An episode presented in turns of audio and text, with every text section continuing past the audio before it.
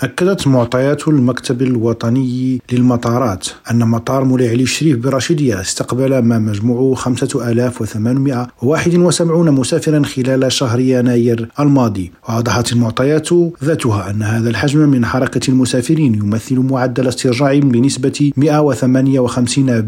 مقارنة مع شهر يناير 2019 وهو الشهر الذي استقبل فيه هذا المطار 3709 مسافرا. وبخصوص حركة الطائرات الطائرات سجل مطار مولاي علي الشريف خلال شهر يناير الماضي 93 رحلة جوية وذلك بمعدل استرجاع بلغ 102% مقارنة مع نفس الشهر من سنة 2019 حيث استقبل 91 رحلة جوية. وبذلك احتل مطار الرشيدية المركز الثالث عشر على المستوى الوطني من حيث عدد الرحلات الجوية التجارية خلال الشهر الأول من السنة الجارية والمركز الأول على مستوى جهة درعا فيلات. محمد توفيق الناصري ريم راديو الراشيدية